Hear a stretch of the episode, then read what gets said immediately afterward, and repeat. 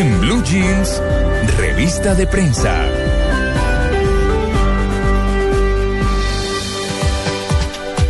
Y María Clara, para hablar de las noticias y de lo que titulan los medios nacionales, pues podríamos comenzar también con Barranquilla, que le cuento que esta vez tiene una cantidad de noticias, sobre todo sobre mm, el carnaval que se aproxima.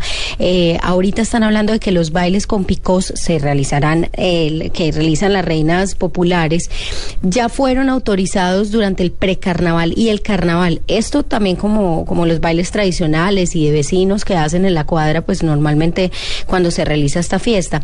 Esto lo manifestó el secretario de Gobierno en María Clara, que dijo que van a otorgar los permisos, las restricciones eh, van a quedar completamente suspendidas, porque pues el carnaval hace, eh, se hacen clubes, en casetas, pero también los bailes populares y pues este tipo de reuniones hacen parte de todo el carnaval, entonces hay que promoverlos. Sin embargo, eh, el tema es que todos los solicitantes del espacio, porque hay un comité que ha estudiado todas las solicitudes que han llegado y demás, pues deben pagar impuestos de Saico y Abasimpro eh, y además deben sacar el permiso del tránsito. Entonces deben estar muy pendientes para que la fiesta se realice bien y para que puedan además hacer este tipo de actividades.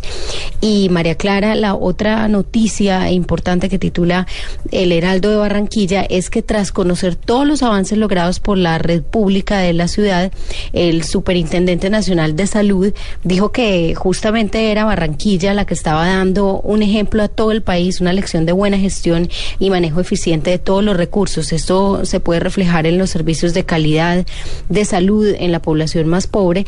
Eh, últimamente se estuvo reuniendo el superintendente con la alcaldesa, con Elsa Noguera y con la secretaria de salud y declararon que además estaban bastante impresionados con los buenos resultados de la salud pública en Barranquilla. Es una noticia bastante extensa que tiene el Heraldo hoy contando pues obviamente todos los logros que han tenido en este aspecto y toda la situación y el modelo de atención en salud que se ha implementado en esta ciudad. Bueno, muy bien, 6 y 48 minutos de la mañana, Tito. Hablaba Amalia de los picó y no todo el mundo sabe qué es un picó. No. ¿Usted ah. sabe qué es un picó? Sí, ese, son como esos parlantes gigantes. Es como, un equipo de, sonido. Lo que conocemos aquí en Miniteca, pero mm. evolucionado pero, máximo. Sí, y gigantesco y para la calle. al máximo. Sí, y para la y en media calle.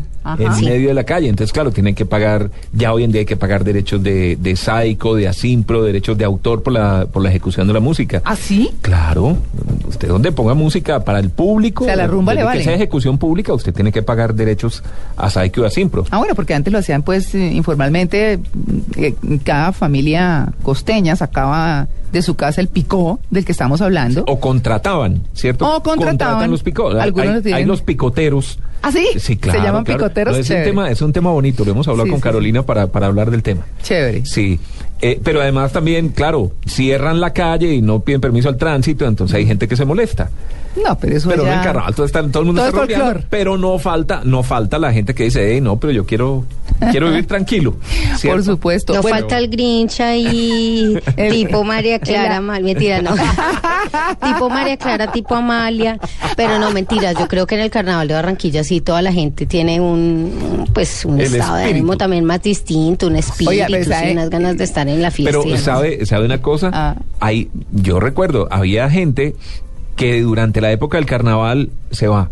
Ah, no, lo mismo que pasa. No se aguanta la parra, no se aguanta la bulla, se van para Cartagena, o se van para sus Lo mismo que hacen los de Cartagena, Tito, cuando está el reinado y las fiestas en Cartagena. Hay muchos que se van. Sí, no se aguantan el. Uy, pero es que la, diferencia es grandecita. Yo también, yo de Cartagena me iría. Sí.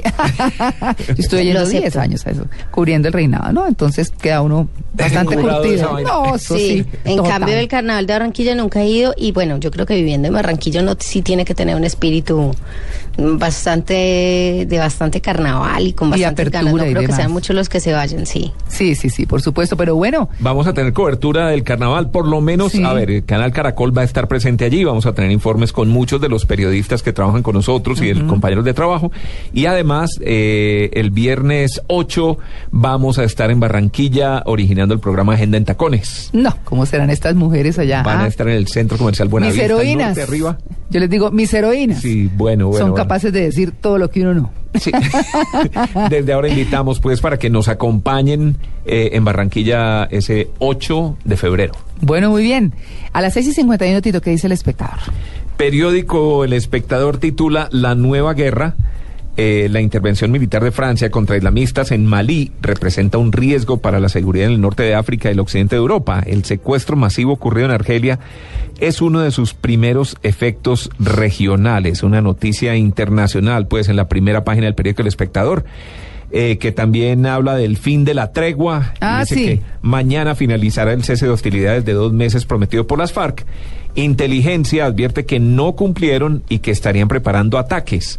Sí, señor. Decomiso de explosivos en Bogotá y denuncias sobre rearme en Ecuador coinciden con estas tesis. Le hago una pausita ahí Claro porque que también sí. el periódico El Tiempo habla de que las FARC violaron la tregua más de 50 veces, según lo que informa eh, o informan mejor las fuerzas militares. Tiene que ver con eso, es un análisis importante y pues eh, sin duda se verá qué pasa, porque también entre otras cosas, Tito, pues se habla de la frustración de un plan criminal de las FARC al final de su tregua, que lo dice también el periódico El Tiempo y seguramente lo publica el espectador. Hay que estar preparados de todas maneras. Ajá, sí, señor. Bueno, también el periódico El Espectador trae una, un, un artículo eh, bajo el título de Tate quieto a los mantenidos. ¡Ay! ¿Cómo así? La cuota alimentaria para los Ah. hijos vence a los 25 años, salvo si no se valen por sí mismos. La Corte amparó a un papá que estaba asfixiado por el pago. Esto sucedió en Medellín.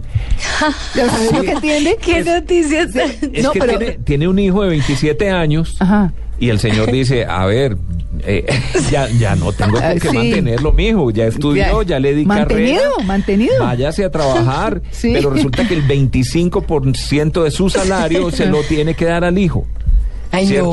no, entonces, ¿qué es eso? claro, entonces, eh, el- el- el- en julio del Sí. 2011 participó en una audiencia de conciliación con el hijo con el fin de que se le exonerara de seguir pagando la cuota del muchacho, que en ese momento tenía 25 años de edad.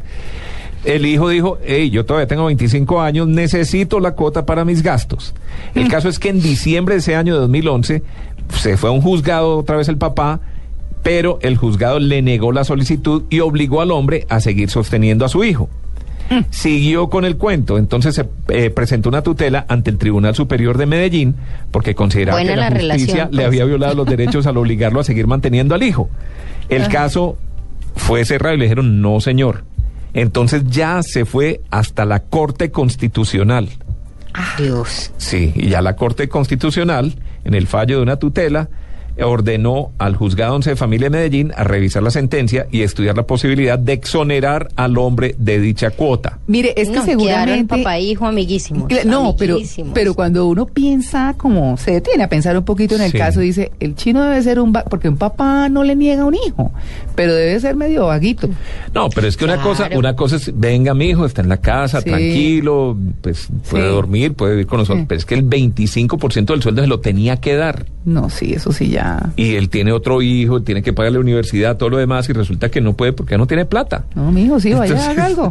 No, y lo que dice María. Clara, para le- que el Sí. papá Sí. diga eso, tiene Sí. que ser que el tipo es, pues, es completamente echado, quién sabe. Sí, además pues ya estamos le pagó la echando universidad, juicios, pues. ya le pagó la universidad. Ya no, no tiene problemas para trabajar, pero pues, seguro es que Pero sí. quiere, ¿cierto? Vive ahí sabroso, pues. Sí, sí.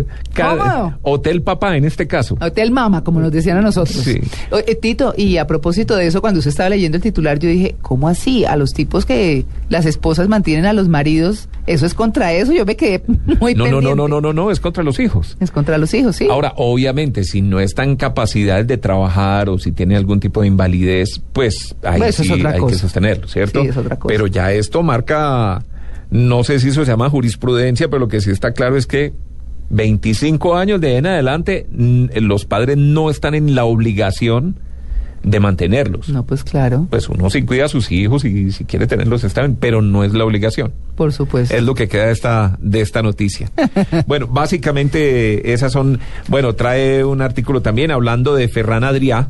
Saben quién es el creador de la cocina molecular. Molecular, sí, señor. el español, que va a estar pronto en Colombia, eh, condimentando un taller creativo para todos los que les gusta la cocina, pues una Mm. oportunidad única de tener a este señor que si no estoy mal era el dueño de un restaurante, el mejor Tiene. restaurante del mundo. Sí, el Sí, Bulli. y mejor. lo- pero lo habían cerrado, lo si no abre- estoy mal, Sí, en por eso digo que Sí. era el dueño. No sé si, Sí. si lo piensan reabrir o no. Eh, lo que pasa es que lo abren por temporadas. Sí. Y, y cuando lo abren por temporadas, pues obviamente la agenda está llenísima. Es decir, hay que sacar cupo desde el año anterior. Así que si, si quiere ir para España eh, a este verano, Tito puede ir llamando.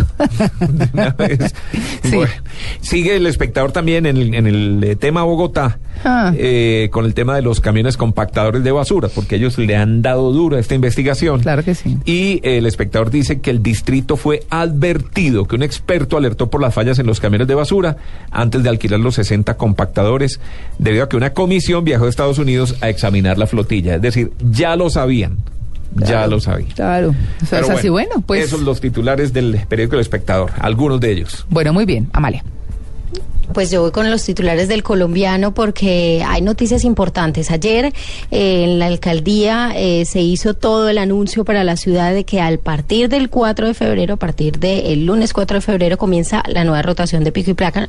Nosotros ahora estamos con el pico y placa del semestre anterior, lo que quiere decir que se cambian los números a partir de ese día eh, para vehículos particulares esto y para motos de dos tiempos. Esto va a tener vigencia hasta el 2 de agosto de este año y entre el lunes 4 y el viernes 8, pues esta aplicación eh, será pedagógica. Eh, de todas formas, se hace el recordatorio de que las sanciones tendrán eh, hasta 15 salarios mínimos diarios, eso es alrededor de 295 mil pesos, y que el horario, que lo habían cambiado además hace un poco tiempo, pues se mantiene de esta manera de 7 de la mañana a 8 y 30 de la mañana y en la tarde de 5 y 30 a 7 de la noche. Para los taxis el horario sí continúa de 6 de la mañana hasta las 8 de la noche y pues obviamente ahí está el resumen de toda la asignación de las placas para cada uno de los días para que la gente esté pendiente el próximo 4 de febrero. Y María Clara, en el periódico El Colombiano también hay un infográfico además bastante amplio y una noticia Sí. eh, que se extiende mucho sobre el tema del inicio, esto es en mayo, del recaudo de la contribución de, de la valorización en Medellín. Ah, también.